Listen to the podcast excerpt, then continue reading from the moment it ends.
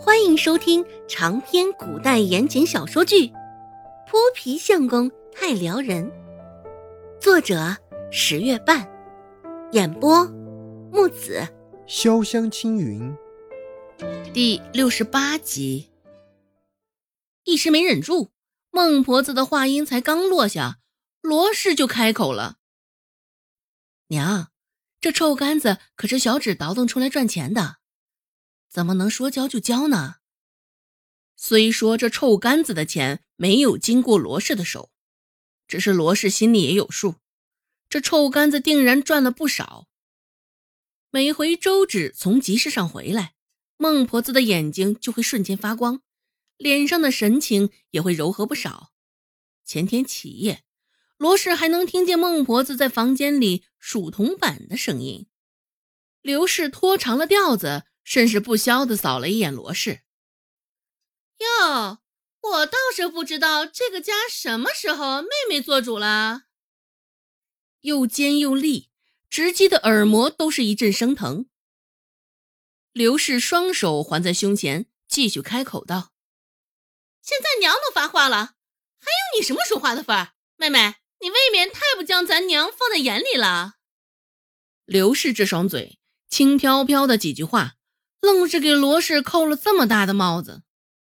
罗氏听了他的话，也是一时手足无措，察觉到孟婆子看他的眼神越来越冷，像是淬了冰霜一般。罗氏心里更是急得不得了。娘，我没有，我……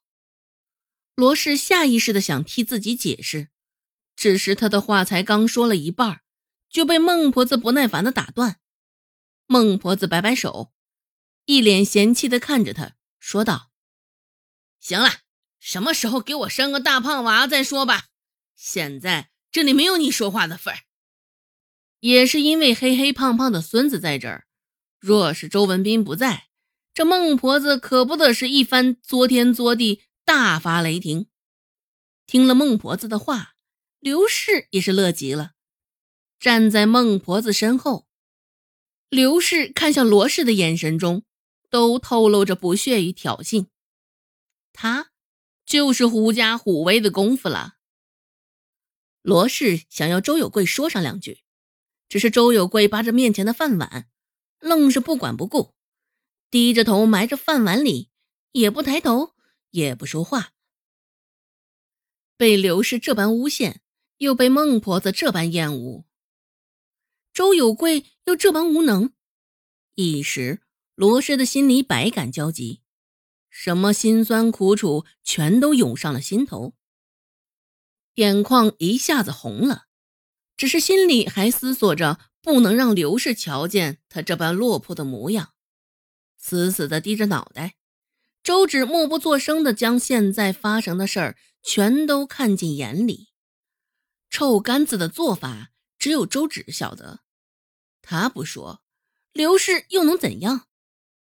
刘氏也注意到了周芷的沉默，见他死死的咬着嘴唇，半天蹦不出一个屁来，心里也火急火燎的。刘氏开口说道：“直丫头，你奶都说了，快将臭干子的方法告诉我吧，日后学会了，你文斌哥也能尝到这臭干子。”他这番话一半是说给周芷听的。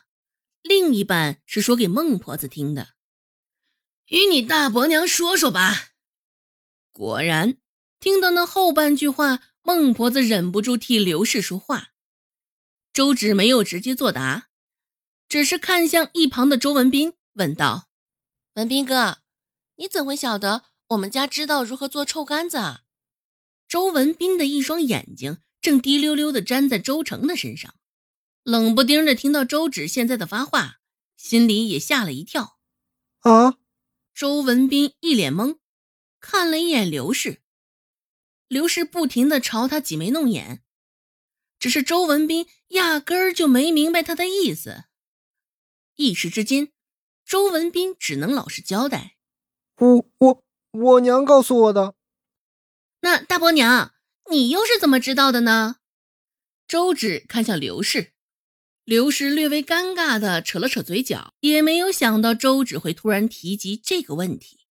不过刘氏反应的很快，没有稍作犹豫，眼珠子一转，刘氏就开口回答道：“我自然是听别人提起的。咱们这个镇就这么点大，谁家上街做点生意，半天就全晓得了。”刘氏定然不会承认昨天他们在集市上偶遇的那一茬，这周芷也猜到了。周芷勾勾唇角，话锋一转，问道：“哦，是吗？那不知道大伯娘，你昨儿个那些鸡蛋卖光了吗？”顿了顿，周芷扫了一眼身旁的孟婆子，继续说道：“许是好久没有走动来往了。”大伯娘家的鸡生了这么多的蛋，竟也没有想到孝敬孝敬咱奶这一茬。孟婆子脸上的笑意快速消失，脸上也很快黑了下来。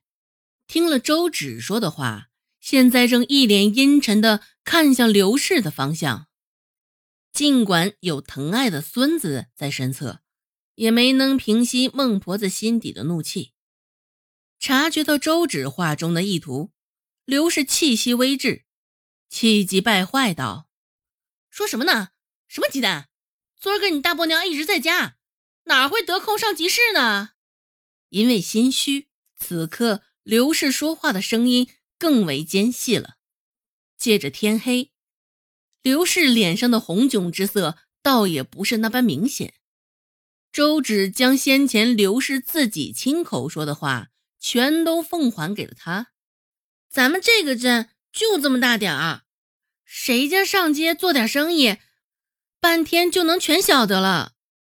眼瞅着刘氏脸上的困窘、尴尬的神色更加明显，周芷嘴角勾起的弧度也越加明显。周芷放缓了语速，继续说道：“若不是昨儿个听得大家在议论大伯娘狼心狗肺，只进不出。”是个没良心的媳妇儿，我还不知道大伯娘上街卖鸡蛋嘞。声音不大，每个字在场的人却都能听得清楚。本集播讲完毕，感谢您的收听。感兴趣别忘了加个关注，我在下集等你哦。